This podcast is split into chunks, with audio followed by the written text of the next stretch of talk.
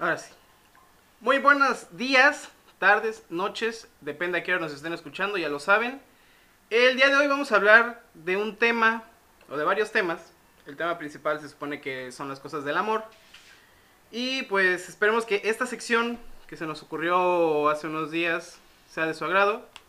El nombre de la sección es Todo menos serio y pues como el nombre lo dice va a ser Todo menos serio. Espero que si ya escucharon los capítulos anteriores hayan sido de su agrado, les haya gustado mucho. Y el día de hoy tenemos a un invitado especial. Tenemos a un doctor en el amor. Tiene doctorado ahí en Harvard de cosas del amor. El señor Hola, hola, ¿qué tal?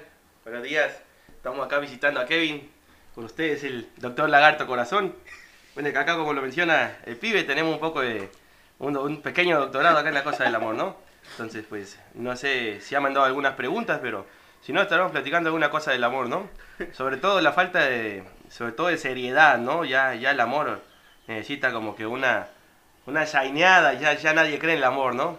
Está un poco mal, ¿no? Tenemos que recordar, por ejemplo, a los abuelitos, ¿no? Los abuelitos eran los nonos, los nonos siempre te platican cosas del amor, las cartas, eh, romanticismo, ¿no? Ahora ya no, la verdad que el amor ha pasado en segundo término y, y hay muchas cosas, ¿no? Que, que, influyen en eso, ¿no? Una de las cosas que yo le, veo eh, de, mayor afectación al, amor es uno de los géneros musicales, que es el reggaetón. Es, es algo que de verdad ha afectado mucho al amor con ese tipo de...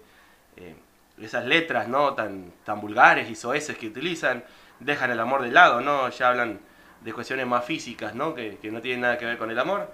Y luego también unos factores culturales, ¿no? Ya muchos no buscan el amor, están buscando un sugar daddy, una sugar mommy, eh, ven la parte monetaria, ¿no? Entonces también es cuestión de educación, es cuestión de valores en la casa y, y pues nada, es, es, parte de lo que podemos platicar el día de hoy.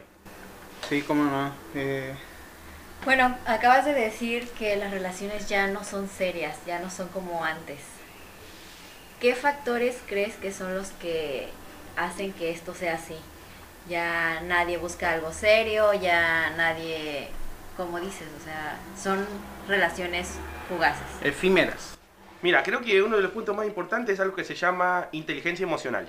La inteligencia emocional la tienes que ocupar en la cuestión profesional, pero también en tu vida privada. Entonces la inteligencia emocional va o se tiene que enfocar a que no te victimices. Entonces mucha gente dice, ah, es que me engañó, todos los hombres son iguales, o me engañó ella, todas las mujeres son iguales. Ay, pobrecito de mí, pobrecita de mí. Y se la pasan así en la calle para, para que la gente lo voltee a ver y, ay, pobrecito, mira, le voy a ayudar. No, no es cierto. Entonces, ¿qué pasa? ¿Me victimizo? Ah, voy a hacer lo mismo. Le voy a pagar con la misma moneda. Entonces, ¿qué pasa? Que se vuelve una, un ciclo sin fin de, ah, me hicieron, yo le hago. Pero no le hago a la misma, le hago a otra persona. Entonces, ¿qué culpa tiene esa persona de, de, pagar las cosas que me hizo alguien más? Eso es una cuestión emocional, es mucha, mucha, inteligencia que debe tener la gente, ¿no? Entonces, eso va creando, o con el paso del tiempo, ha ido creando esa imagen en la que alejan al amor, o, hace, o, o pintan al amor como, como, este, como algo que no existe. Y no, el amor sí existe. Lo que pasa es que hay que estar en la disposición también de sacrificar lo que el amor pide. Porque hay quien dice, ah, sí, yo quiero el amor, pero eh, no quiero ser monógamo. Bueno, pues entonces tendrá muy difícil encontrar el amor, ¿no? Digo, la sociedad te marca que el amor es algo que te va a hacer que, que debes manejar en monogamia, una pareja que vas a tener el resto de tu vida, ¿no? Porque así nos enseñan, ¿no? Pero el amor es un concepto mucho más grande. O sea, yo, yo le digo a veces a algunos, eh, algunas personas, eh, hablando de la parte de la inteligencia emocional, la parte de la soledad. Dice, yo no puedo pedir una pareja, yo no puedo decir, y es que no tengo pareja, eh, pero quiero tener una pareja a fuerza. Y sabes estar solo, ¿no? Bueno, si tú no sabes estar solo, entonces que no te aguantas a ti mismo. Entonces, si no te aguantas a ti mismo, ¿cómo carambas querés tener una pareja para que te aguante a ti? Entonces, es una construcción eh, personal, individual que tenés que ir haciendo. O sea, el amor no nada más es amor de pareja, es el amor a la vida, el amor al entorno, el amor a ti mismo. Entonces, eh, lo que hay que decirle al público también es que primero tenga claro qué amor está buscando. Y si te dice que está buscando el amor de pareja y no ha, buscado, no ha encontrado el amor individual, pues entonces está brincando algunos pasos. Entonces primero tenemos que partir, ok, una construcción individual. ¿Me amo a mí mismo? se contestará cada quien, ¿no? Quien nos esté escuchando, primero pregúntese, bueno, ¿me amo a mí mismo? ¿Sé lo que hace el amor a mí mismo? ¿Me soporto a mí mismo? ¿Puedo estar yo solito viendo una película? ¿Puedo estar yo una tarde solito? Bueno, se lo contestarán también que nos esté escuchando, ¿no? Primero contesten esas cosas. Si la respuesta fue negativa, entonces no, no, en ningún momento podés estar buscando el amor de pareja. Primero, ámate a ti mismo. Ahora, ¿cómo logras el amor en ti mismo? Bueno, conócete. Para eso es la soledad. En algún, en algún momento escribí un, un, un texto sobre la soledad en el que yo decía que la soledad necesita un manager de imagen. Porque todos dicen, no, es que la soledad es mala, la soledad es lo peor que te puede pasar. Pero esa es gente victimizándose, es gente que no aprovecha ese tiempo a solas, de las, eh, no aprovecha lo bueno de la soledad. Cuando tú estás solo, te conoces. Vas a conocer tus límites. Pero conocer esos límites no es para que digas, ah, ya hasta aquí llegué. No, para nada. Es decir, ya, ya sé hasta dónde llego, ese es el límite que voy a rebasar. Aprendo a estar conmigo, me conozco, sé lo que quiero. Entonces, tú, vos no vas a saber lo que querés si no estás solo. Entonces, el momento que tú estás solo, aprovecha ese momento de platicar contigo mismo. Hay gente que dice, ah, estás loco, platicar con con, contigo mismo, ¿no? Yo le digo, no, no pasa nada. A mí me decía, oye, ¿y vos tomás solo en tu casa? Sí, yo no tengo problema, yo llego a la casa, abro una cerveza, una botella de vino, pongo música y me la tomo solo. Bueno, está mi gato, ¿no? Pero no pasa nada, el gato no contesta. Y dice, es que estás loco. ¿Loco por qué? Porque disfruto un momento a solas conmigo, eso no pasa nada. Es conocerte. Una vez que superas la etapa de conocerte, ah, tú ya tienes un dominio de tu, de tu individuo, de tu ser. Entonces, automáticamente, si dices, ya me, ya me conozco, ya tengo toda esa eh, imagen de lo que yo soy, ah, entonces ahora sí puedo dar el paso a compartir todo eso que yo conozco de mí con otra persona. Ahora también hay gente, hay una película que tal vez quien nos, nos esté escuchando se acuerda, en la que dice que como alguien trate a los animales, es la forma en que es con las personas, ¿no? También hay que inculcarse el amor por tu entorno. O sea, tú no puedes decir, ah, ya, este, ya me quiero a mí, ahora voy a querer a alguien más. Hay que saber seleccionar a quién vas a querer. Porque en ocasiones seleccionan a personas que son, eh, no sé, los ven como proyectos de mejora, mejorarlo. Y una vez que lo mejoras, pum, ya se fue. No, busquen a alguien que ya esté construido como persona. Que te complemente, ¿no? que te complemente, no pierdas tu tiempo. O sea, esto también es muy importante. Entonces les digo, es un proceso. Primero, empieza con el amor a ti mismo, el amor a tu entorno, el amor a tu familia. Y el amor no significa que hagas que la gente haga lo que tú quieres, porque también esta es una concepción errónea. Uno tiene que amar a las personas como son. Uno les puede dar consejos siempre. O sea, siempre vas a estar en la disposición de darle un consejo a alguien. Sí, adelante, le das un consejo. No esperes que lo sigan porque no siempre lo siguen. Tomando tu palabra de, del consejo, nos acaba de llegar un mensaje ahorita y que piden un consejo de, A ver, de ti. Te voy, a, te voy a leer textualmente lo que nos escribieron. Claro, claro. ¿Qué tal? Estoy muy confundido, no sé si estoy bien. Quizás me dirán depravado, pero no me importa, a mí me gustó. Cuando tenía 16 años, en una reunión familiar, me quedé solo con mi prima. Nos vimos a los ojos y no sé qué pasó. Tuvimos sexo. Desde ese entonces tengo como un año y cuatro meses sin verla. Si la vuelvo a ver, no sé si tener sexo con ella, pero, pero ya por completo o dejarlo así como si nada hubiera pasado. Y seguir una relación como primos solamente. Ayuda, no sé qué hacer. Bueno, en ese caso, eh, bueno, ambos eran menores de edad, legalmente pudo existir algún problema, pero bueno, es una edad, 16 años, una edad difícil, es la edad de la adolescencia en la que se empiezan a despertar todas las- sensaciones corporales, ¿no? Hay muchos casos que, que hablan acerca de, de- de los primos, ¿no? Eso es algo que, A la prima se la rima. Hay un dicho acá en México que decís a la prima se la rima. Bueno, eh, eh, mundialmente es, es una etapa, ¿no? Ahí es más que nada la educación que te van dando acá en México, por lo, eh, bueno, en muchas sociedades es, eh, es como que algo prohibitivo, ¿no? Que es de la familia, ¿no? Y luego está el norte. Y hay otro otros amigos que me platican que en los ranchos se casan los primos. No, no conozco mucho esa parte todavía. Pero bueno, ahí si, si fue conse- consensuado por ambas partes y dice que no la ha visto, bueno, de acuerdo al tiempo que no la ha visto y, y a la edad en la que pasó, creo que ahora ya la verá con mayoría de edad. Ya no tendrán problemas legales. Eh, pero ya dependerá, ¿no? En ocasión pudo haber sido simple una simple, ¿cómo decirlo? Eh, curiosidad, ¿no? También eh, no explica ahí la persona si fue su primera relación para ambos, pudo haber sido una, una curiosidad, pero yo creo que la mejor forma es afrontarlo directamente, ahora que si vuelve a ver a la prima, pues poner en claro qué fue lo que pasó, si se va a repetir o no, es la mejor forma, ¿no? Siempre todo, Hablarlo. todo claro. Cuando se hacen las cosas claramente, eh, es, eh, es más fácil, ¿no? Es como cuando la gente hace los freeze, pero nada más uno sabía que era free y el otro no, porque no era directo y no estaba... eh, no estaban estipuladas las cláusulas, ¿no? Entonces, mientras se hable directo y se pongan las reglas, se deben de seguir.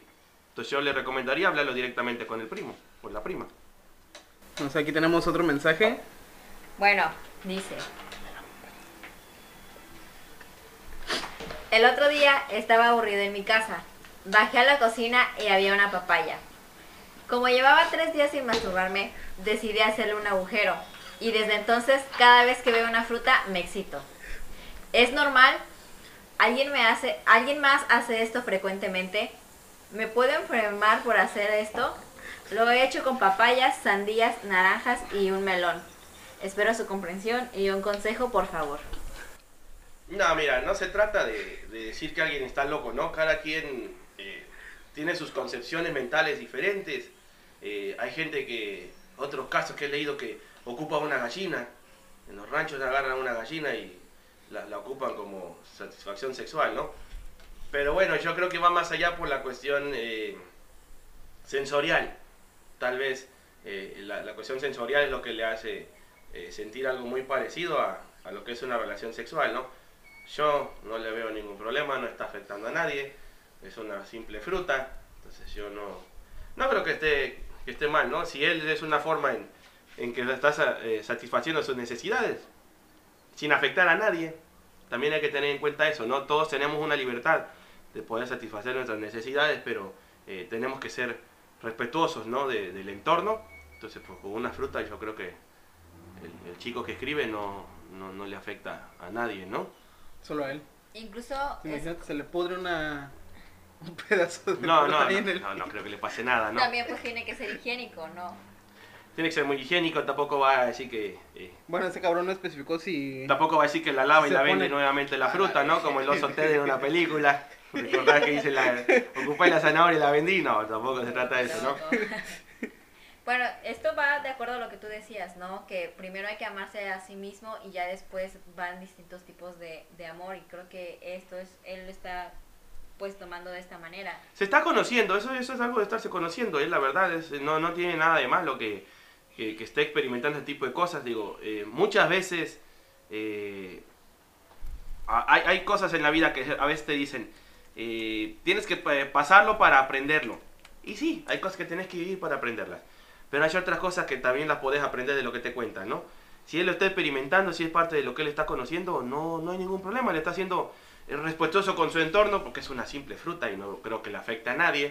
Eh, eh, no creo que eso le, le imponga un estigma o un nombre como decir está loco, ¿no? Él está desarrollando, está mitigando esa curiosidad. No, no pasa nada. Y es, es conocerse, y como les decía, es quererse a uno. Primero aprender a, a entender qué eres, qué quieres, ¿no? Hay tres preguntas, por ejemplo, que, que tiene que contestarse cualquier persona, o que yo, cuando platico con, con algunos chicos, le digo, tienes, tenés que saber quién eres, qué querés y hacia dónde vas. Entonces, la segunda y la tercera pregunta a veces son difíciles. El que no tenga contestada la primera es porque entonces necesita conocerse. Entonces, ¿quién soy? Si alguien te pregunta, ¿quién eres? Bueno, obviamente no te puedes definir, porque si te defines es limitarte. Pero sí tienes que conocer eh, cuáles son tus gustos, que tienes que saber eh, tus preferencias. Yo conozco gente que, que, por ejemplo, es gay, pero dice, es que no puedo decir que soy gay, porque mi familia me va a correr. Y, o, les da miedo que sus amigos les dejen de hablar. Yo les digo, no, no pasa nada, o sea, si de verdad son tus amigos, se van a quedar. Porque uno, uno, no, uno, no acepta, uno, uno acepta a las personas como son. Entonces la, la preferencia sexual en ningún momento tiene por qué ser una limitante o no tiene por qué ser causa de, ah, eras mi amigo pero ya no eres más porque eres gay. No, no, para nada, eso no tiene nada que ver. O sea, es algo, es, es, es, también una, una cuestión social, ¿no? Eh, sobre todo en México eh, es una sociedad que es un poco eh, más conservadora, ¿no? Y, y es un poco resiliente a aceptar, ¿no? Que las personas sean gays. Pero no pasa nada, la homosexualidad es algo que existe desde hace muchísimo tiempo, muchísimos años, eh, solo que se estigmatiza en algunas culturas, ¿no? Acá en México he estado leyendo, ¿no? Que eh, hay algo que le llaman las mushes en Oaxaca y esa, eh, son, digamos, personajes gays de la familia y es una bendición para esas familias. O hasta donde he leído, no sé si ustedes conozcan más, las muches en Oaxaca es, si una familia tiene una muche es una bendición porque es el, el- el hombre que es gay, pero que va a cuidar a su familia toda la vida. Entonces para esas familias es una bendición. Entonces digo, bueno, ¿por qué si allá estamos en México, si en esa zona que es de Oaxaca se ve así y se respeta mucho ese tipo de personas, ¿por qué no eh, esa, ese, esa forma de verlo se, se empiece a ocupar en todo, pues, en todo el país, ¿no? Entonces sería también muy importante. Porque también esa parte de aceptación a las personas influye en el amor que se tienen. Porque si alguien, tú, si uno logra la aceptación, si uno dice yo soy así, así, así, así, ya sé quién soy, pero mi entorno o mi círculo más cercano no me acepta, entonces eso también es un problema para las personas, porque se sienten aislados, piensan que ese proceso de aceptación lo ha llevado a que la gente a su alrededor no lo acepte a él mismo. Entonces también hay que trabajar en eso, Ah, hay que ser muy, eh, muy tolerante y muy respetuoso con esas cosas, pero sí hay que buscar la forma de ser incluyente, es una, es una forma de, de- de- de poder trabajar o de poder eh, crear un mejor entorno. Entonces siempre tenemos que estar en esa, en esa capacidad de poder crear un entorno eh, incluyente, un entorno respetuoso, un entorno también en el que nosotros pensemos que, por ejemplo, quien tenga hijos, eh, pensemos, ¿y si, mi hijo es, y si mi hijo es gay? ¿Qué tipo de entorno le quiero dar? Porque nosotros no sabemos si, si, vamos a tener hijos y si va a ser gay o, si va a ser, este, eh, eh, perdón, si, va a tener otros gustos o, o, este, o preferencias, ¿no? Nosotros no lo vamos a definir. Es una cuestión natural. Eh, hay gente que lo trata como una enfermedad. para mí esas son pavadas, no, no es una enfermedad para nada. Es una cuestión natural que, este, que entonces lo que trata uno es de generar un entorno tolerante, un entorno adecuado para que en ese entorno puedan vivir nuestros hijos, ¿no? Bueno, y en lo que esperamos a que nos lleguen otros mensajes, eh, dime, ¿qué, qué opinas tú de los infieles? De, de que ahora se da mucho que, que, la, que la gente se ponga el cuerno entre ellos. Es- o sea, es decir, sa- sabemos que pues, es como actuado la mayor parte, pero tomando por ejemplo que fuera real todo esto que pasa, por ejemplo, en el canal de Badabun, expon- de exponiendo infieles. ¿Tú qué op- opinas de esta fuerte ola de infidelidad que hay ahora? Bueno, mira, para empezar creo que es una falta de valores, ¿no? Eh, a menos nosotros hemos aprendido desde la casa que las cosas se hablan directo y si funcionan bien y si no, pues ni modo, tan amigos como siempre. Pero entra un poco lo que te decía al principio de la victimización, de decir, ah, ya me puso el cuerno. Cachudo, le dicen en Sudamérica, ¿no? "Ah, Ya me puso los cachos. Entonces, para no salir yo como el cachudo, como el mal, como el tonto de la relación, entonces voy y le pongo, el cacho- le pongo los cachos yo. Para entonces sí, me los puso, se los puse. Ya estamos en igualdad de circunstancias. La gente no tiene esa capacidad de decir, bueno, ya me los puso, me di cuenta, pues ahí muere. Yo he visto casos de que dice, es que encontré a mi mujer con otro, voy a matar al tipo. Y yo le digo, no, espérate, pues si no, nomás tuvo que ver el tipo. Para que haya, para existiera una, una infidelidad, tuvo que haber eh, Por parte de los por dos. parte de los dos. Entonces no tenés que matar al tipo. Si en todo caso vas a hacer algo así, son los dos. Que eso ya es muy extremo, ¿no? Dale cuello a los dos. Sí, pero yo le digo, no, o sea, no nada más se trata de, ay, es que eh, el tipo, eh, no, no lo golpees para nada, o sea, hay que ser más inteligente. Si ya lo comprobé, si ya vi que no, pues ni modo, no da para más. Es una persona en la que no puedes confiar. Pero he visto también otros casos en que ante la sociedad son una pareja, felices y contentos, con hijos y todo, y cada quien tiene su otro frente Como eh, aparte. nuestro ex Tlatuani, ¿no? Que decían que, que sí, est- estaba casado con la gaviota, pero que nada más era... Bueno, ahí, Tapadera, tapadera. yo, yo creo que ahí entran otros, otros aspectos también eh, políticos. políticos, visuales también diferentes, ¿no? Eh, para cuestiones de que la familia se viera muy bonita. Pero bueno, hablando, regresando al tema de, de infidelidad, sí se me hace un... Es parte como de inmadurez. O sea, tú para... Cuando eres infiel es porque eres inmaduro. Porque se supone que cuando tú estás con una persona es porque ahí tenés todo. Si algo te falla, si algo no tenés, tenés que hablar con la persona, porque es una pareja. Entonces la pareja es de dos. Claro. Pues tenés que decirle, ¿sabes qué? Pasa esto, pasa el otro, necesito esto, necesito lo otro. Explican su situación, ¿no? O sea, sus, sus necesidades. Si después de esa plática, de esa conversación en la que expresan sus necesidades, no hay un cambio, pues a lo mejor existe una necesidad física, ¿no? A lo mejor eh, querés tener relaciones todos los días y tu pareja no quiere, pero te dice, bueno, cuatro días a las cuatro, cinco días a la semana, sí, bueno, buscas una media, ¿no? Pero si de plano ves que no hay cambio, entonces pues ya, no queda de otra más que terminar esa relación y empezar otra. No se vale buscar lo que no hay en un lugar en otro y sigo estando con las dos personas. Entonces, ese es el problema. Y luego lo peor, que pasa mucho acá en México, por lo que he visto, incluso en el Badabun que mencionas, es, estoy con una persona, mi pareja oficial. Lo que no me da lo busco en la otra. Pero la otra sabe que no es la otra. La otra la tengo así como que, sí, ya estoy mal acá, y ya nada más la veo por los niños, ya no tarda en irme, ya me voy a divorciar. Y mientras pasa el tiempo, pasa el tiempo, pasa el tiempo, y la otra persona en el segundo lugar, que es la, digamos, la, la, la otra, o la, de la pareja, amante, el la- amante. La, la amante, digámosle así, jamás se da su lugar como persona. Porque entonces, ¿sabes qué? Si no, ah, ok, tú la querés, tenés hijos hasta que te separes, entonces tenemos una relación. También es, es parte de que las personas se valoren. No nada, más, no nada más las mujeres, los hombres también. O sea, tenés que decir, bueno, soy una persona, tengo cierto valor como para ser tu pareja oficial. No me voy a estar esperando que, ah, sí, ya la voy a dejar, que los nenes, que... No, terminar una cosa y empezar otra. Porque si no, ¿qué pasa? Si tú no cerrás un ciclo y empezás otro, no es que estés empezando otro, estás solamente extendiendo el primer ciclo. Porque al final de cuentas está junto. Y si lo vemos así como una parte más energética de los chakras, pues ahora sí que las energías de este ciclo que está ya mal se juntan con tu otro ciclo que según va bien y llega un punto en que también se va a viciar. Entonces, ese es un problema. En la cuestión de infidelidad, no lo confundan con otro tipo de cosas como son los swingers, como son los tríos, porque son ya cosas consentidas por Sí. una pareja, ya son habladas con tiempo, y entonces ahí ya está consensuado por la pareja, ellos están en toda la libertad de hacerlo, pero no existe la infidelidad como tal, porque ya lo están hablando, ¿no? Entonces hay que saber, hay Sí, que marcar son- esa diferencia también en, en este, Ya son gustos, en, ¿no? en lo- en el, lo- la la- el público que está escuchando hay que hacer esa diferencia, ¿no?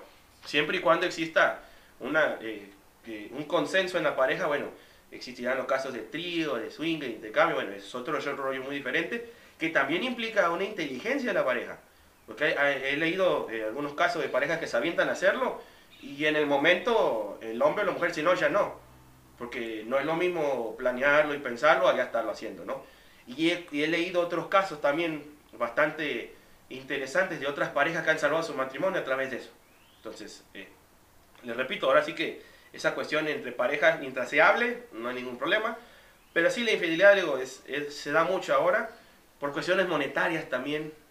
Eh, he visto eh, parejas que del mismo rango de edad que, que la chica anda con el jefe porque el jefe le da la tarjeta de crédito, que porque la, la llena de lujos, los lujos que no la llena el chico, pero cuestiones físicas, fisiológicas y necesidad el chico sí la cubre. Entonces, ese es un problema, ¿no? Aquí en México se tiene mucho la idea de que el hombre es el más infiel. Y muchas mujeres lo dicen. ¿Tú qué opinas, Elena? Que el hombre es más infiel. Ajá, que la mujer.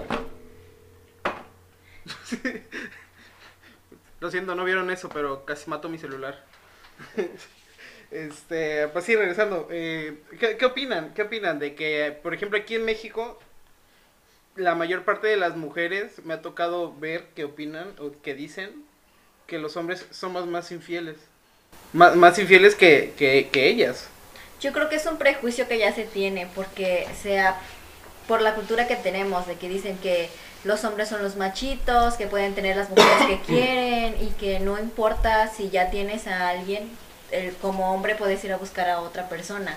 Pero yo creo que es igual, o sea, tanto hombres como mujeres son infieles y pues depende y va incluso con los valores que se tiene, como lo decía ya nuestro invitado. Cada quien tiene valores y si los tienes bien arraigados, pues no importa. Pero pues tienes que saber valorar a la otra persona, respetarte, respetar a la otra persona y amarte y amar a la otra persona, amar al prójimo. No solamente es amarte a ti como tú quieres tener a muchas mujeres o como tú quieres tener a muchos hombres, nada más piensas en ti, tienes que pensar en los demás, en la sociedad y cómo es que esto puede comenzar a crear un ciclo que tal vez no lo pienses y nada más seas tú, pero puedes afectar a otra persona y esa otra persona puede comenzar a crear otro ciclo y así afectar a más personas. Sí, pero ¿quién es más infiel? No creo que haya alguien de que sea más. Por igual. Sí, por igual. Sí, yo creo que la, a la fecha actual la estadística debe estar eh, muy pareja, ¿no? No, no, no sé si 50-50, pero debe estar bastante pareja la, la, la cifra de, de infidelidad actualmente, ¿no? Antes, eh, antes lo que pasa es que antes incluso eh, todavía se ve muy normal en, en México, ¿no? En México eh, el tipo de sociedad que es un poco machista, si, si vos tenés dos mujeres o tres, wow, el macho le dice, tenés tres mujeres, y ninguna se pelea, y las tres saben que existe otra, pero ninguna reclama, ¿no? Entonces te ponen como una deidad casi, casi... El macho. te ponen casi en un altar, ¿no? ¡Wow! El macho, así, hay hasta algunos memes en Facebook, el macho. Eh, pero es cuestión social, ¿no? Eh, yo creo que es falta de madurez, de valores sobre todo, de que se han perdido muchos, eh, muchos valores de, de, de convivencia, ¿no? En ocasiones somos muy egoístas, también la, infidelidad llega por el egoísmo. Eh, se vuelve tan egoísta, piensa nada más, está pensando nada más en tus necesidades, tus necesidades, tus necesidades. Tenés una familia a lo mejor con dos hijos, tu mujer, eh, y por, esa, eh, por ese egoísmo cometes la infidelidad y a rato perdiste todo. Entonces es algo que a veces por ese egoísmo perdemos muchas cosas y lo que menos y lo que lo peor es que no piensas en los hijos. Uno tiene que pensar en los pibes, ¿no? Siempre tenés que tenerlo en cuenta, ¿no? Yo tenía un compañero que me decía, si vos te casás, acordate que tu mujer no es de tu sangre. Pero si vos tenés hijos, acordate que tus hijos siempre van a llevar tu sangre. Y no va a haber nada más importante que tu sangre. Entonces tenés que pensar siempre en el bienestar de tus pibes. Entonces, si... Y la pareja sí es, o sea, la, la gente también hay que hacerle entender. Piensa que en una pareja todo va a ser bonito y color de rosa. Al principio sí, los primeros tres meses, 90 días es lo que duran las feromonas y todo es súper guau, ¿no? Pero llega un tiempo en el que tenés que convivir más con la persona, en que empiezan a salir algunos defectos. Y esos defectos son los que tenés que trabajar. O sea, no venimos a una relación a que todo sea lindo y bonito. Ah, todo es perfecto, no pasa nada. No, venimos a convertirnos en mejores personas. Tenemos que buscar a alguien que nos haga ser mejor. En la medida que la pareja que tenemos nos haga ser mejor, nos vamos a ir construyendo uno al otro. Entonces es muy importante. Hay que hacerle ver la forma correcta. Porque si, alguien, si algo de tu pareja no te gusta, no significa que, "Ay, Shana, no sirve, bye. No, se habla con la pareja, se le dice, mira, me he dado cuenta que tenés estas actitudes, me he dado cuenta que haces esto, haces lo otro.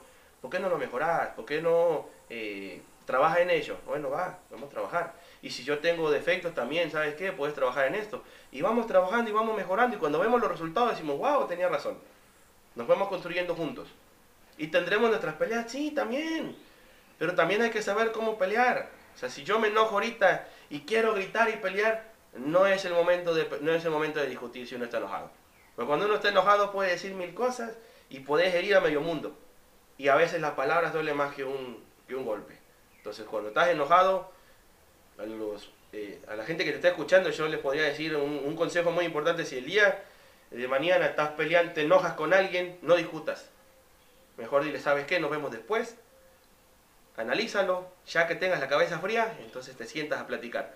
Porque si tú te pones a discutir enojado, te van a salir dragones por la boca y no vas a tener muy buen resultado. Entonces, eso también es muy importante, pero eso también es inteligencia.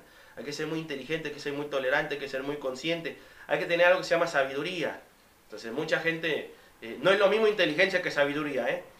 Podés buscarlo en el Google, eh, busquen qué es inteligencia, busquen qué es sabiduría. Son cosas completamente diferentes y se trata de que todos vayamos construyéndonos como individuos, que seamos sabios, que seamos inteligentes, que seamos seguros, tolerantes, eh, tratar de tener un equilibrio en, todo nuestro, en toda nuestra vida, para que a través de ese equilibrio que tengamos, bueno, pues todo nuestro entorno vaya mejorando, ¿no? Tenemos otra otra historia. Eh, a ver, la leo igual textual. Ella es mi maestra de inglés. Hablo con ella todos los días de clases y todo eso. Hoy fuimos a darles una exposición a unos niños con mis amigos y yo. Y se reía de lo que decía y sus ojos eran hermosos. Lo que siempre me he preguntado, ¿cómo la enamoras sin que te vean, sin que te veas tan obvio? Y sin que se quede con cara de, oye, yo soy más grande que tú. Y la verdad, aunque no lo crean, nos vemos de la misma edad. Aunque soy un poco más alto que ella, ella mide como 1,70 y yo 1,87. Muchísimas gracias por la ayuda. ¿Qué, qué le recomiendas a este Bueno, mira, jovenzuelo? eso, esos casos de enamorarte de la maestra pasa, eh, eh, pasa mucho, ¿no? Siempre hay eh, muchos chiquillos, cuando son muy pibes, les pasa, ¿no? Que estás pequeño, vas a la escuela y te enamoras de la maestra. No, no sé si dice la edad del, del- del pibe. No, no la Pero bueno, si estás arriba de los 18 años y la, y la maestra también tiene mayoría de edad, bueno, yo no le veo ningún problema, pues ser directo. Eh, hay que ser directo, pierde menos tiempo. A lo mejor la gente se va a espantar, pero miren, si ustedes son directos, eh, les voy a platicar una anécdota. Del amigo de un amigo, como dicen acá en México. Estaba en secundaria y ya al entrar a secundaria le gustó una mina, una chica, una muchacha, como decía acá. ¡Wow! Este muchacho la veía, me encanta la chica. Pasó el primer año de secundaria, nunca le dijo nada. Entró el segundo año de secundaria decía, ¡Wow! Me encanta la chica. Y nunca se animaba porque era muy tímido. Jamás. Le dio vueltas y vueltas y vueltas. Llegó el tercer año de secundaria, tampoco le dijo nada. Llegó el último día de clases, estuvo a punto de una fiesta, la vio caminando en una escalera y dice, oye, y que volteara a la chica, ¿no? ¿Qué pasó? No, nada, ya no le dijo nada. Por miedoso. Tres años vamos contando ya, ¿no? Llegan ya los últimos días de secundaria en la que cada quien cambia de escuela. Todos cambian de, de, de la escuela de gobierno, todos cambian de bachillerato, todos cambian de ciudad. Y se le ocurre a este muchacho decirle, ya directamente, después de tres años, que tuvo ganas de hablar, lo deja a la chica y le dice, oye, ¿sabes qué? Que me gustas. Me gustas desde el primer año de secundaria, pero nunca me había atrevido a decírtelo. La chica solamente solo le contestó, también me gustas desde el primer año de secundaria, pero nunca me dijiste. Ya no hubo chance para hacer algo más porque la chica se cambiaba de ciudad a estudiar bachillerato y no pasó nada. Qué sad. Entonces, ¿qué aprendes de eso? Mejor ser directo. Entonces, hay gente que se va a espantar, ¿no? Le vas a decir, ¿sabes qué? Me gustas, se va a paniquear a lo mejor, pero bueno, son las menos. Yo les recomendaría mejor ser directo, o sea, vas y hablo propiamente. Eso también es muy importante, encontrar una forma adecuada, que no la persona se siente invadida. Es importante expresar tus sentimientos, perdón, pero eh, tomando en cuenta también qué es lo que quiere la otra persona. No se trata de venir a decir, yo quiero esto, esto, esto, esto de ti, y me lo tienes que dar. No, decirle, ¿sabes qué? Pues, a lo mejor, eh, no sé, al, al chico que escribe, ¿no? Si ya pasa él la mayoría de edad y están eh, casi de la misma, eh, parecen de la misma edad como menciona, bueno, sería acercarse a, esta chica, digamos quitándole la etiqueta de maestra, porque a lo mejor eso es lo que él lo tiene con esa, con esa limitante, ¿no? A lo mejor lo limita a decir, es que mi maestra, ¿no? Bueno, tendría que quitar la etiqueta de maestra y acercarse a ella como, pues, como mujer, ¿no? Y expresarle sus sentimientos, ¿no? Decirle, ¿sabes qué? Después de tanto tiempo que nos conocemos, que hemos participado en actividades, etcétera, etcétera, pues expresarle que él, eh, él con ella eh, quiere algo más allá de una amistad y pues ya la, la que decide es la mujer. Yo siempre a todos les digo que el hombre llega hasta donde la mujer quiere, entonces siempre hay que respetar los límites que la mujer ponga, ¿no? Si la, la chica en cuestión le da luz verde y decide eh, pues empezar a salir con él en otro plan, una cosa es que sean amigos, que salgan a cosas del trabajo o cosas de clase, y otra cosa ya es salir en el plan de, eh, pues de conocerse más como pareja, o perdón, como, como futura pareja, ¿no? Entonces yo le recomendaría pues ir eh, directamente, primero investigar si la, si la persona no tiene pareja, también eso es algo que se respeta, entonces si la maestra tiene, tiene pareja, bueno, pues lamento decirle al chico que entonces tendrá que esperar. La peló. Sí, tendrá que esperar porque no es correcto. Hay que ser respetuoso también de eso. Es algo que también uno tiene que guardar respeto. Entonces, pues si la chica tiene pareja, pues ni modo, esperar. Y si no tiene pareja, pues adelante, decirle directamente que existe un gusto y que existe una- si existe la oportunidad de hacerlo, eh, de salir, este, pues de salir, tratarse más para ver si se da algo más, este, más que amistad, pues adelante, ¿no? Le puedes dedicar una canción del Buki. Además que tu amigo, ¿eh? se la puedes dedicar, ¿no? ¿Tú, tú crees que la, la gente pueda llegar a enamorarse de, de cosas que que puedan o no existir, así como tipo enamorarse de un fantasma, de un personaje de un anime o así?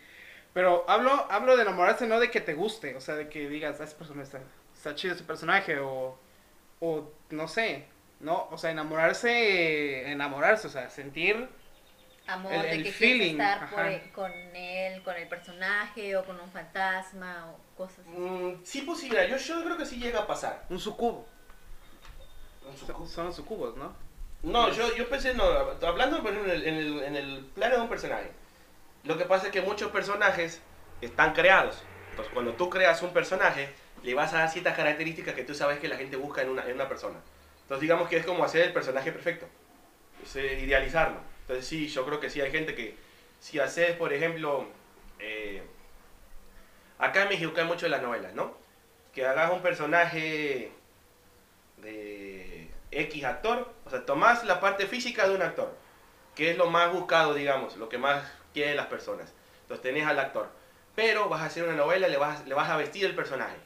Que en ese personaje pongas que el actor, ese personaje va a ser atento, deportista, romántico, detallista, este, eh, jovial, que convive con todo el entorno, etcétera, etcétera, etcétera. Le pones todas las características que, una mujer diga, wow, ese personaje va a ser un crack. ¿Por qué? Porque lo estás idealizando. Estás toda esa idealización que tú sacas del público, lo estás poniendo en un personaje. Entonces, claro que se va a enamorar. en esa parte sí. Y también hay otra parte en la que a veces el actor también lo sufre. Porque hay actores, y lo podés buscar, yo me acuerdo mucho, leí uno, de, había una novela muy famosa acá en México que se llamaba El Premio Mayor, salía este... Huicho Domínguez, se llamaba el personaje. El tipo, el actor, sufrió. O sea, se metió tanto en el personaje que eh, Huicho Domínguez era millonario. El personaje no, el actor no. El actor se iba vestido de Huicho Domínguez a tomar y a gastarse el dinero como si fuera Huicho Domínguez. ¿Por qué? Porque también hizo una... Eh, un, clic con el personaje bastante, bastante importante que después no se puede salir del personaje, ¿no? Entonces, del lado del actor es difícil, pero sí, yo creo que sí. Seguro una, una persona se puede enamorar de un, de, un personaje creado, ¿no? Claro que, puede suceder. Mencionaste hace un momento sobre esto de ser directos y la historia de, de la secundaria que el chico le dijo y ella le, ella le contestó que también le gustaba, pero que tampoco se había atrevido a decirle nada, ¿no? ¿Qué opinas sobre las mujeres que solamente esperan a que el chico se acerque? Ellas no hacen nada, se quedan así como que también me gustas, pero yo voy a esperar a que tú como hombre vengas a decirme a mí que, que quieres tener una relación conmigo. Bueno, mira, no lo veo mal tratándose de la, por así que de la, sociedad mexicana, sí, a veces sí eres, yo, sé que ahora ya hay chicas muy aventadas, pero eh, hablando en esa época, por ejemplo, del chico, estamos hablando 98 más o menos, eh, sí era un poco más difícil porque el que la mujer tome el primer paso, hasta la fecha no es tan bien visto en México, ¿no? Lo toman como que, ah, qué fácil, ah, es que ella se aventó. Yo no le veo nada de malo, ¿no? O sea, tanto hombre como mujer, ¿sabes qué te gusta? Va a ser directo, ¿sabes qué? Me gustas, ¿Se puede o no se puede? Adelante. Si no, pues no, no perdes el tiempo. Pero sí, yo creo que todavía es un poco... Eh, tabú. Tabú, como un tema de tabú, de que la mujer tome la iniciativa, ¿no? Yo no le veo nada de malo. Eh, al contrario, creo que es algo también muy rescatable porque tiene que ver con lo que la mujer quiere. La mujer también tiene que eh, no solo esperarse, ¿no? Porque a lo mejor el no decir a tiempo un sí, sí me gusta, me le voy a acercar, a lo mejor lo, la hace perder una oportunidad. Y después eh, la mujer se siente en el que como no pudo decirle a esa persona que le gustaba y se le fue esa oportunidad, a rato pues la primera que venga la voy a tomar. Entonces también hay que ser muy cuidadoso con eso, ¿no? Eh, pero yo, yo creo que no, no, debería de haber ningún problema, ¿no? Si la mujer decide tomar las riendas y decir, le voy a decir que me gusta, adelante, ¿no? Y al final de cuentas, como le repito, uno va a llegar hasta donde la mujer quiere. O sea, por eso al principio, si recuerdas, mencioné algo de reggaetón. Eh, es un género que considero que en las últimas fechas sí le, le afecta mucho a la cultura, porque son letras. Yo creo que hay gente que la canta y ni siquiera le ha puesto eh, la atención debida. Son letras que denigran mucho a la mujer. Digo, no es que sea feminista, ¿no? Pero yo siempre trato, o, siempre eh, soy de la idea que hay que ser equilibrado. Pero en, en esas letras este, tratan a la mujer como un trapo, tratan a la mujer como ah, sí, una pertenencia, así como que, pues si no eres tú es otra, y si no estás conmigo, pues sí, no importa, voy a estar con otras tres, y estoy contigo, pero también tengo otras tres. Entonces, ¿qué va, ¿qué va generando? Una cultura en entonces la mujer no vale. Y, la, y lo peor de todo es que veo que las chicas lo bailan. Y felices, se emocionan que pusieron la canción. Yo a veces digo, bueno, que no saben leer, o sea, no, no entienden la letra. No escuchan. ¿De qué se trata? Es decir, es una falta de educación impresionante. Entonces, lo que tiene que hacer la mujer es también darse su lugar. O sea, decir, eh, Escucho mucho la gente que se burla y hace muchas burlas de las luchonas y, la mujer luchona que yo salgo adelante. Bueno, es muy respetable que la mujer, si el hombre no le respondió, salga adelante, sí, pero ah, luego hacen cara barbaridad. O sea, eh, son, son, son fracasos amorosos, eso es verdad. es muy loable que una, que una mujer saque adelante a su hijo si el papá no se hizo cargo. Pero lo que sí también, y me van a criticar mucho por lo que voy a decir, hay gente que dice, ah, ya me pasó una vez, no me vuelve a pasar. Ya rato ya tienen tres criaturas de diferente papá y están solas. Entonces también tenés que aprender. Si ya te pasó una vez, tenés que aprender a, seleccionar a tu pareja. Yo veo muchas que dicen, es que todos los hombres son iguales. Si ahora que recién pasó el Día del Padre. No, es que papá, soy papá y mamá al mismo tiempo y que, este, que yo lo saqué y que el papá no vale. Bueno, biológicamente siempre va a tener un papá el niño. Yo creo que lo correcto es que nunca se lo niegues. Ponga o no ponga para la comida, bueno, ese es otro ámbito legal. Sigue siendo su papá. Pero también tiene mucho que ver la mujer y el hombre, porque es para ambos lados, saber seleccionar tu pareja. El- Hay, hay una cuestión de la estadística, no recuerdo ahorita exactamente el nombre, que es como un análisis anterior, de un punto hacia atrás, hacer un análisis para ver un comportamiento. Y yo el otro día le dije a un, a un pibe, le dije que te gusta la chica, sí. ¿Y ya la investigaste? ¿Por qué la voy a investigar? Si la estoy conociendo estoy saliendo con ella. Le dije, no, tenés que hacer un análisis estadístico casi casi. Para que te des cuenta, bueno, ¿cuántas relaciones tuvo en el pasado? No, pues en el último año tuvo cinco da dos meses. Entonces no es una persona estable. Entonces ya sabes que si vas a andar con ella, tu lapso mínimo, máximo, mínimo, eh, tu, tu lapso, eh, tu tiempo límite puede ser dos meses. ¿Por qué? Porque ese comportamiento trae. Así se está comportando. Tener unas relaciones, en- si en un año que tiene 12 meses llevas 10 relaciones de a dos meses, entonces, ¿en qué momento te das el tiempo para cerrar un ciclo también? Y es lo que a veces la gente no entiende. Entonces, digo, analizarlo. Oiga, si tenés razón. Ah, Bueno, pues estoy diciendo. Si te das cuenta que es una chica que viene de una relación de 4 años y lleva, no sé, 6, 8 meses soltera, ah, perfecto, no pasa nada. ¿Por qué? Porque vino de un ciclo de 3, 4 años, ya tuvo un tiempo a solas, 6, 8 meses o más. Entonces ya podés acercarte y preguntarle qué es lo que quiere. Porque no nomás que llegues y vamos a andar, no, preguntarle qué quiere, qué busca en la vida. Si buscan algo parecido, ok, adelante, pueden ser compañeros, pueden conocerse y pueden andar a lo mejor. Pero ya sabes que entonces sí sabe tener una relación eh, estable, que es lo que a veces la gente no hace. Entonces ya me fue mal en una relación, me quedé con un hijo de esa relación, ok, perfecto. Y uno tiene que entender que la mujer y el hombre pueden hacer su vida otra vez, adelante, está en todo su derecho de volver a hacer su vida. Pero entonces aprende de tus errores. Si el chico con el que tuviste el hijo, ay, a lo mejor ya después de separados haces el análisis, te diste cuenta que sí, que nada responsable, bueno, todos esos errores, si yo voy a buscar una pareja nueva, tengo que ser muy, responsable de lo que voy a elegir. No solo por mí, como, como mujer o como hombre, sino por mi hijo. Porque esa persona a la que yo estoy buscando de pareja también va a convivir con mi hijo, con mi hija. Ese hombre o mujer que buscas como pareja va a convivir con tu hijo, con tu hija. Entonces también no es posible. Yo lo he visto muchos casos de gente muy cercana, ¿no? Que tenía un hijo, se separa y ya tiene la niña bien bonita. Ah, ya empecé a andar con otro tipo. Y se la deja cargar y el tipo le dice, hija, bla, bla, dos meses. Pum, cortaron. Voy a empezar a andar con otro, al mes. También la carga, qué bonita, la niña mi hija. Entonces yo le digo, carambas, pues ¿cuántos papás va a tener la niña? No, o sea, es, es una cuestión a largo plazo, por eso Sí, digo, es sí. muy- es- hay que ser muy responsable en eso. O sea, en esa parte, creo que cuando tú continúas tu vida, si te separaste, te divorciaste y tenés un hijo, es, muy, es mucha más la responsabilidad para seleccionar una pareja, porque no tan fácil le vas a decir, ah, sí, ahí está el niño, ya es tu papá. No, jamás. O sea, jamás le vas a poder imponer otra figura paterna. Tiene su papá biológico, sí. La figura paterna, a final de cuentas, la va a escoger el niño mismo. Porque el niño sabrá reconocer ya con el paso del tiempo, ah, pues el fulano estuvo siempre con mi mamá y siempre me apoyó, para mí es mi papá. Pero eso lo decide el niño cuando crece. Entonces, es también una parte muy importante que a veces, por el mismo egoísmo y por no querer estar solo, porque hay gente que no sabe estar sola, es muy, es muy, es- ese es un problema de cuando no aprendes a estar solo desde el principio.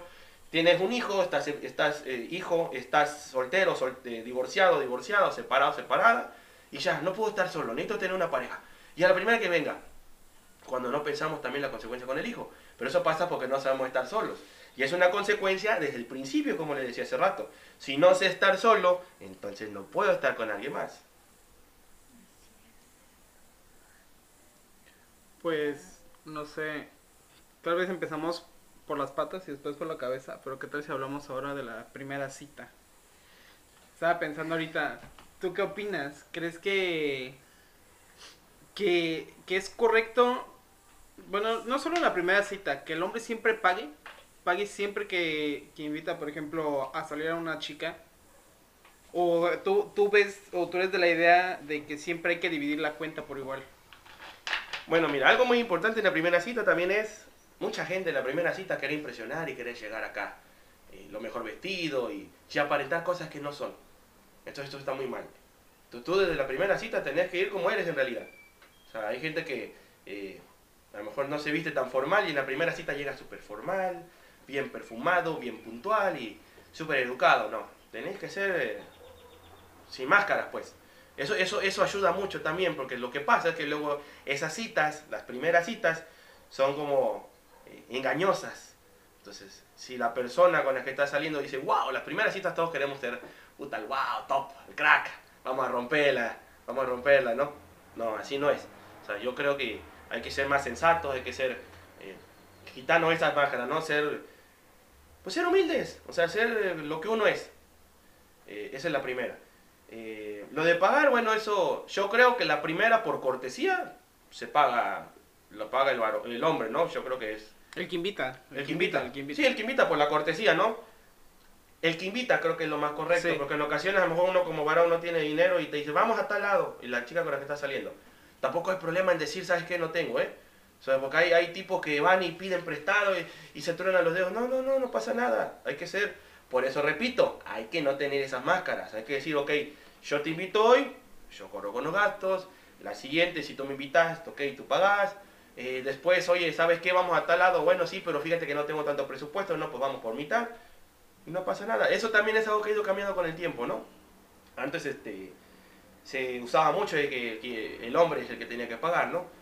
Ahora hay gente también que abusa de eso, ¿no? Entonces yo creo que eh, es mejor así, eh, hablarlo siempre directo.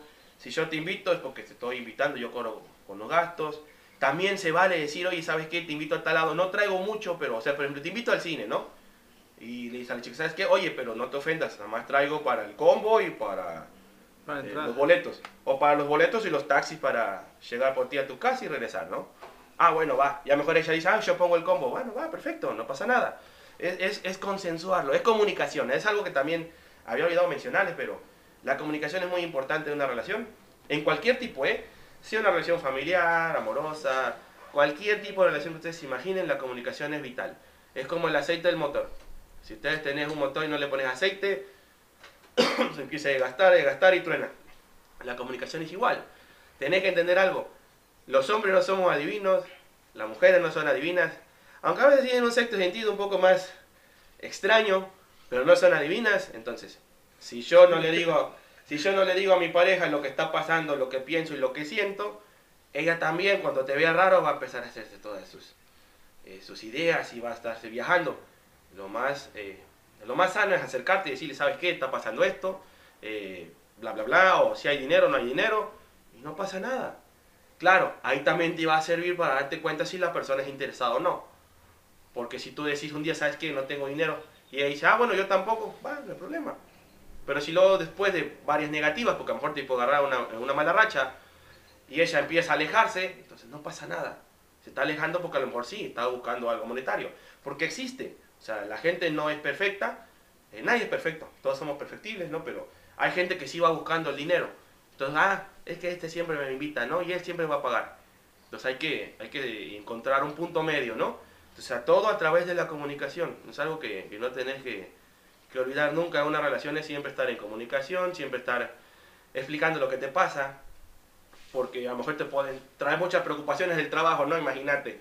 Y tu novia siempre te ve preocupado. Y va a pasar como los memes que encuentras en Facebook, ¿no? De, has de estar pensando en la otra y tú pensando en alguna otra cosa que te tiene preocupado, ¿no? Entonces siempre hay que tratar de ser eh, transparente con la pareja, ¿no? Eso también evita muchos malentendidos y evita muchas películas que a veces se hacen unos viajesotes las personas que es que no me habla, de seguro ya tiene otra, y sí, entonces lo empiezan a hilar con otras cosas y, y sacan una película impresionante, ¿eh? que deberían hasta escribir un libro. Es, un, es una ciencia ficción impresionante, ¿no? Digna de un Oscar. Entonces también es muy importante esa comunicación. Bueno, ya para cerrar tengo una pregunta que se me hizo muy muy interesante y bueno, textualmente dice, ¿Las acciones hechas por el amor están más allá del bien y del mal? Sí, porque yo considero que todo lo que hagas en base al amor, sea cual sea el amor, al final de cuentas, como mencioné también en su momento, hay diferentes tipos de amor. El amor te lleva a buscar algo en común. Cuando tú haces algo por amor, por ejemplo, si decís, eh, voy a hacer esto por el amor que le tengo a la, a a naturaleza.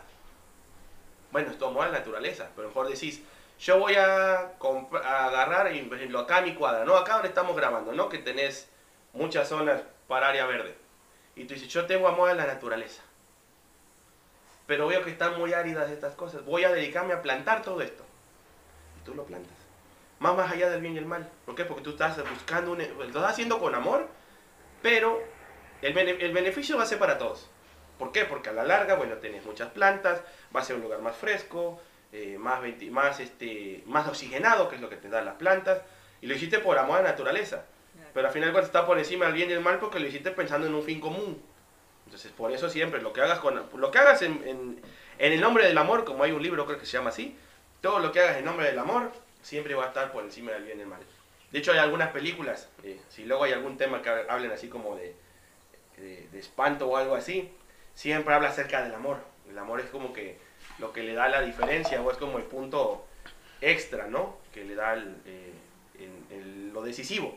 Entonces sí, yo creo que cualquier cosa que hagas en nombre del amor, sea cual sea el tipo de amor que utilices, va a ser eh, por encima del bien del mal, ¿no? Como esta de Eddie Murphy, ¿no? La de La Mansión Encantada.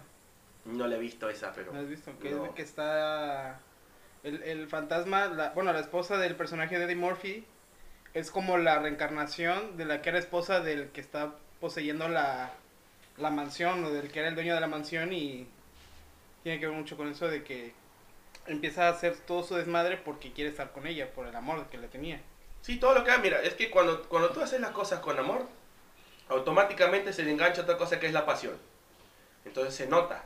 Entonces empieza a ser como un infinito que es amor, pasión, entonces va y de vuelta y vuelta y es infinito. Entonces, esa, esa, eso te va a dar la pauta para que todo vaya, y vas a estar contagiando. Cuando tú haces las cosas con amor y con pasión, contagias a tu entorno. Entonces, como le decía yo este, hace un momento, si vos decís, bueno, por el amor a la naturaleza voy a plantar toda esta parte que está árida acá afuera, voy a plantar.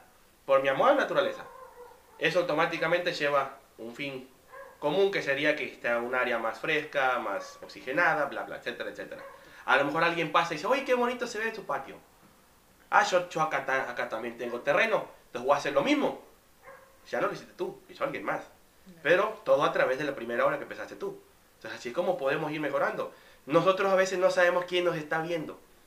Entonces también tenemos que ser muy responsables en lo que hacemos, porque eso nos da la pauta eh, a ser mejores como personas, ya que quien nos esté viendo, si nos toma como una imagen a seguir, digámoslo así, eh, diga, ah, bueno, es que él lo hizo. Y a lo mejor eh, tú no lo conoces, pero tú se lo, tú por, eh, por haberlo hecho por emoción o por, mm, por hacerlo porque a lo mejor alguna vez quisiste que alguien lo hiciera contigo, ¿no? Por ejemplo, es, eh, en alguna ocasión me pasó, eh, en un equipo de fútbol en el que yo estaba, había un chico, regordete, Samuel, se llama Samuel Niño, eh, yo jugaba los domingos, entonces yo juego de portero, entonces llegaba eh, a los partidos, todos, dos, tres domingos estaba ahí Samuel viendo los partidos. Siempre me decía, está bien bonita tu playera, está bonita tu playera, tu playera, tu playera. Yo nunca había tenido una playera original. Yo en mi juventud de niño jamás tuve una playera original de fútbol. La que yo traía en ese partido, en esos partidos, era original. De los tiburones rojos, que es el equipo acá de Veracruz. Entonces yo lo veía y decía, bueno, yo algún momento cuando yo era niño siempre quise tener una playera original. Pues se la voy a regalar. Entonces le dije, este... Me quedan dos partidos para acabe el torneo. Si venís al... Si no faltás, te regalo la playera. Pues ahí tuvo un niño. Digo, yo no era profesional ni nada, era era un jugador amateur. Allí estaba el niño. Uh, siguiente domingo estaba Samuel en el partido. Siguiente domingo estaba Samuel. Tuve la mala suerte que en el último partido que estábamos jugando, salí expulsado. Y salí enojado. La de tu madre, decía el árbitro. Se me había olvidado Samuel. Salgo, ya me estaba arrancando la playera y lo veo. Y fue cuando dije, no, esa imagen se le puede quedar toda su vida a Samuel. Y no por el enojo no le voy a dar la playera. Es algo que yo ya le prometí. O sea, ya lo tengo viniendo en los partidos. Y uno nunca sabe si a lo mejor regalándole esa playera, yo lo voy a alejar de un vicio, yo lo voy a alejar de- de- del mal camino, ¿no? Entonces yo salí del partido, me quité la playera, sale Samuel, sale, cuídate. Me fui a la banca, enojado, pateando todo porque me habían expulsado, ¿no? Pero bueno, uno cuidó el momento de frente a Samuel, ¿no? Ya cuando acabó el partido viene su mamá y me dice, oiga, es que Samuel agarró su playera. Le dije, no, sí, yo se la regalé. De veras, sí. Ya ves, mamá, te dije que me la había regalado, dice el niño. Vale, cuídate. Entonces ya. Después sí, lo, lo bonito fue que eh, en una ocasión pasé por la misma cancha entre semanas. Allí estaba Samuel entrenando con la playera que yo le regalé. Entonces fue así como, eh, pues yo lo, yo lo hice porque dije, bueno, en algún momento yo hubiera querido que alguien me regalara una playera original, porque era original. Eh, no lo tuve, pero bueno, y a través de eso creo que el niño le, le siguió por el camino, ¿no? Yo lo hice no por amor al niño, lo hice por amor al fútbol, porque es parte de lo que uno va dejando, pero pues esas pequeñas acciones, por eso les decía yo, eh, no sabemos quién nos está viendo, yo a Samuel ni lo conocía, nada más lo veía yo en las gradas, entonces no sabemos si a través de esa acción yo pueda cambiar en la vida del niño, y a lo mejor eso es lo que el niño lo motiva para seguir entrenando, no lo sabemos, ¿no? No no- ya no he vuelto por esa cancha, pero a lo mejor eso es lo que le- eh, al niño lo acercó más al deporte, ¿no? Entonces hay que también tomar en cuenta lo del enojo. O sea, si yo, si yo vengo enojado con alguien, no tengo por qué irme a desquitar con alguien más. O sea, no, no, para nada. O sea, no tengo que buscar quién me la pague. Porque yo muy fácil decía, pude haber salido enojado, aventando todo, no pasa nada, voy enojado. Y se me olvidaba Samuel. Pobre Samuel, iba a decir, no me cumplió. Entonces a lo mejor eso podía generar otro tipo de efectos secundarios en su vida. Entonces hay que ser muy, eh, muy inteligente con eso también. Pues eso sería todo por hoy. Muchas gracias, doctor Lagarto Corazón, por acompañarnos el día de hoy. No sé si quiera dar alguna conclusión, dejar redes sociales, algo para que lo sigan y puedan seguir su sabiduría más adelante. Bueno, pues muchas gracias por la invitación. Bueno, redes sociales, yo creo que en la siguiente, este, en la siguiente invitación que tenga por acá ya se las dejo. Si tienen alguna pregunta o algo, si querés que vuelva a estar acá con estos chicos, este, pues ahí dejen las preguntas con, con, con, este, con los chicos de alias. Eh, ya con gusto, si, si tenemos éxito y la gente le gustó lo que estuvimos platicando acá, bueno, pues volvemos a estar con ustedes, no, no pasa nada. Eh, y pues un gusto haber compartido un rato con ustedes, ¿no? Cualquiera que sea el tema que quieran que vengamos a platicar, estaría genial. El que sea, por más polémico que les parezca, aquí no nos vamos a espantar del tema, ¿no? Para eso estamos, para poder eh, compartir un rato el, el, pues el micrófono y, este, y pues lo que estén, los mensajes que nos lleguen cuando estemos en, en vivo, pues con gusto les, les daremos contestación, ¿no? Soy el doctor Lagarto Corazón, eh, un gusto haber estado con ustedes. Y pues ya lo saben, de este lado de la bocina, yo soy Kevin Pintueles. Yo soy Elena Espinosa Pueden seguirnos como Pintueles JK. y Elena Espinosa guion bajo. Y no se olviden de seguir nuestras redes sociales del, del programa, que es... En Instagram como alias.oficial. Y eso sería todo. Daniel está ya enfermo, sigue enfermo el pobre. Yo creo que después de grabar esto, tal vez una semana o dos ya esté de regreso. Quién sabe cómo lo vamos a hacer porque se va de vacaciones. Y pues gracias por escucharnos. Espero que haya sido de su agrado y nos vemos en el siguiente capítulo. Chicos, recuerden, si toman no manejen y coman frutas y verduras, como dice Cuauhtémoc Blanco.